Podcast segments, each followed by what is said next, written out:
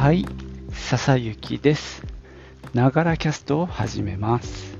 この番組は自分大好きな59歳、私、笹雪の声のブログ、声の日記です。通勤途中に歩きながら収録してますので、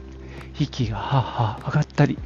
周りの雑音、騒音、風切り音などが入ったりしますが、何卒ご容赦ください。今日はね、結構雲が厚く出てて、えー涼しめですね。最高気温28度、午後は雨というね、そんな土曜日です。昨日ね、夏休みを取ったんですよ。あの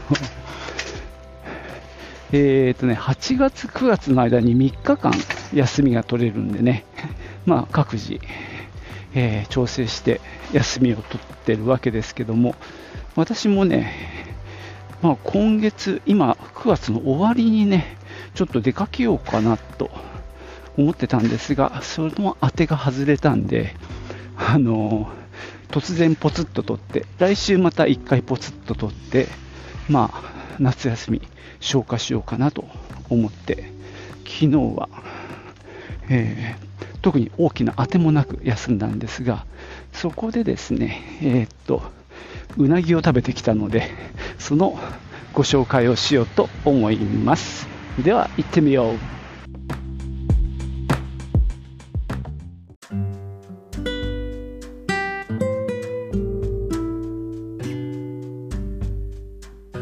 えーっとね、よく行くっていうか、もう最近行くとしたらここしかないっていうお店なんですけども、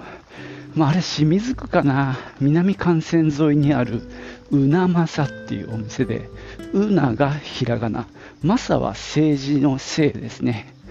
ここがねまあ安いんですね。前はほんと1000円切ってる値段でうな丼とか。まあうな重も1000円ちょいぐらいで食べれたかな。ただ、久しぶりに昨日行ったんですよ。そしたら、やっぱ値上げしてたっぽい感じがしますね。とはいえね、まあまあ、あの、リーズナブルなお値段だと思います。昨日はちょっと奮発して、えっとね、うな重のランチを食べたんですけども、1520円だったかな。で、えーっと、まあ、うな重でしょ、四角い。お重があって、あとお吸い物。で、あとね、小鉢が1個つきますが、小鉢はね、デザートにも変えられます。昨日の小鉢はポテトサラダ。で、デザートはね、こんにゃくまんじゅうみたいな。で、多分周囲のこの皮の部分がこんにゃくが配合されて、ちょっと透明感ある感じで、あんこがね、抹茶あんでしたね。で、まあ、かみさんと行ったんですけども、2人とも、えー小鉢じゃなくて、デザートに切り替えてもらいました。でね、えーっと、さっき言ったっけ、値段1520円っていう話はしましたよね。まあまあコスパはいいかなと思うんですけどね。ちなみにうな丼だとそこからもうちょっと安くなるんでね、1200円しないぐらいのランチがあるかな、あったように思います。まあ、ランチタイムその2つのメニューが載った1枚ペラのあのメニューがねあのラミネートされて置いてあってで、まあ、普通に、まあ、グランドメニューというかちゃんとしたお品書きもあのあるんですけどね、まあ、やっぱりねお昼時に行ったからそれを見てそこから選んだ方が、まあ、得かなっていう気はしますよね。なのでねそこの2品から選んだ形です。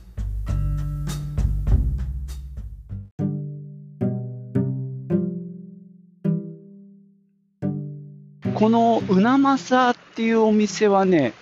多分富士が本店だと思うんですけどね、確かに富士の街を走ってる時に1軒見かけたんで、まあ、あちらが本店なのかもしれないですね。で、ここはね、まあ、さっき言ったように、お値段はかなりリーズナブルで、だってあれですよ、うな重が1000円台前半で食べられるっていうね、だからまあ、まあ、これは値段相応だとは思うんですけど、そんなね、あのちゃんとした本当の、本当のって言うと失礼だな、俺も。あのまあ、高級なうなぎ屋さんとはやっぱり質は違うと思います。まあ、ここはね、はっきりあの認めた方がいいと思いますが、美味しいですよ、ここはここで。全然私なんか依存ないという感じで、昨日はめったに、普段はね、うな丼で済ましてるんですけど、まあ昨日はね、ちょっと奮発して、奮発してって死後か。あの、うな重のランチを食べてみました。でね、本当地味に嬉しいんですが、そこさ、山椒とかがさ、ラーメン屋の胡椒みたいなあの銀色の円筒の、まあちっちゃいですけどね、あの入れ物に入ってかけ放題。いいっしょ？で、さらに、タレ。タレはね、あの白山陶器の醤油差しみたいな陶器のねあの黒いやつにやっぱりちっちゃいんですけど入っててタレもかけ放題でさらに漬物も あのやっぱり陶器の入れ物に入ってこれも、まあ、食べ放題って言い過ぎか、まあ、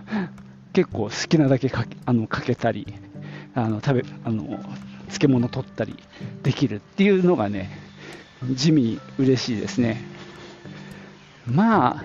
ええ加減ね、もうアラカンなので、そんなこってりしたもの食べなくてもいいんじゃないかとは思うんですが、まあちょっとね、あの、せっかくならタレちょっと多めにかけちゃおうみたいなね、あの、非常に刹那的な喜びですけどね。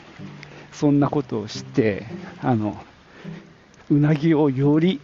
あの楽しませてもらいましたまあひつまぶしなんかもあってそれはねちょっとお値段2000円ぐらいしたかなまあまあするんですけどもいずれにしてもあの高級じゃないけどあの手頃にうなぎが食べれるっていうことで割とうちは愛用してますね。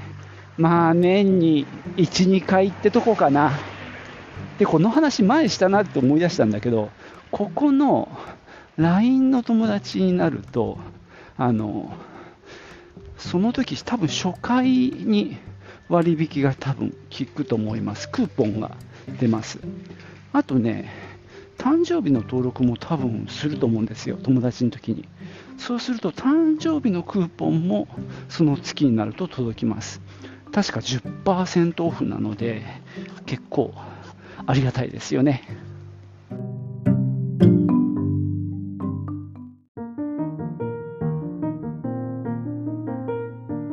えー、ちなみにうなまさの昼うなぎセットの全貌が分かってきましたよ。これはね、11時から14時の限定メニュー。なんか、千日って書いてあるから、あれだね、平日じゃな、だけじゃないね。で、えー、昼うな丼セット、1100円、税込みね。で、昼うな重セット、1520円、税込みですね。で、どちらもお吸い物と日替わり小鉢がついてきます。で、さっき言ったように小鉢はデザートにも変えられる。ちなみに昼うな重セットの話ですが、うな重単品だと1410円なので、110円プラスすれば、えー、お吸い物と小鉢がついてくるんで、これはまあ100円ぐらいはお得な感じがしますね。で、うな丼のセットの方も1100円に対してうな丼980円。だから120円プラスか。だからまあどっちも100円ちょい高いんだけど、まあお吸い物と小鉢がついてくるっていう部分で、まあ1品分得してるかなっていうぐらいですかね。まあそんな感じです。いや、よかった。あの、とお得なセットでさ、あの、なんかさ、ランチタイムに行って、そうやってさ、もうランチセットみたいな1枚のペラッとしたさ、そのメニューがバンとまずあってで通常のメニューもあるんだけど大体そこのランチ用のメニューから選びません。まあおそらくそれが得なんだろうなというすごい先入観があるんだけどあんまり真面目にさあの単品との比較もせずに今回はあのランチ選んじゃったんだけど若干ね実は昨日の夜本当にあれ得だったのかなってかみさんと話したんですよ。で今ようやく確認できました。やっぱ100円ぐらいは得になってますね。いやめでたしめでたし。たまにいやめったにないんだけどしれっとただただ足しただけで得じゃないメニュー得じゃないランチセットみたいなのありません？まあ、ないと思うんだけど、たまにあった気がするんだよね。これセットになってるのに得じゃないじゃんみたいなことがあるのでね、やはり気をつけなきゃいけないななんて思ったりして。